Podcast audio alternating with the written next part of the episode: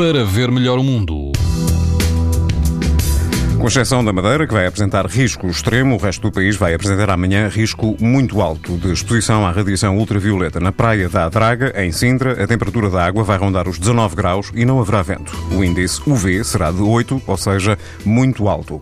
Na praia Algarvia Dona Ana, a água do mar vai rondar os 22 graus e quase não haverá vento. O índice UV, numa escala, em, o índice UV será de 8, numa escala em que o máximo é de 11. Mais a norte, na praia de São Pedro de Moel, no Conselho da Marinha Grande, inserida no Pinhal de Leiria, o vento também será fraco e a temperatura da água poderá atingir os 18 graus. Os riscos de exposição aos raios UV será muito alto.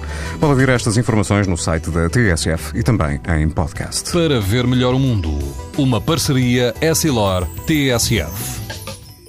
Sabia que é tão importante proteger os seus olhos como a sua pele? Não basta ter lentes para estar protegido. Lentes Essilor Proteção Total. Para uma visão saudável. Essilor. Para ver melhor o mundo.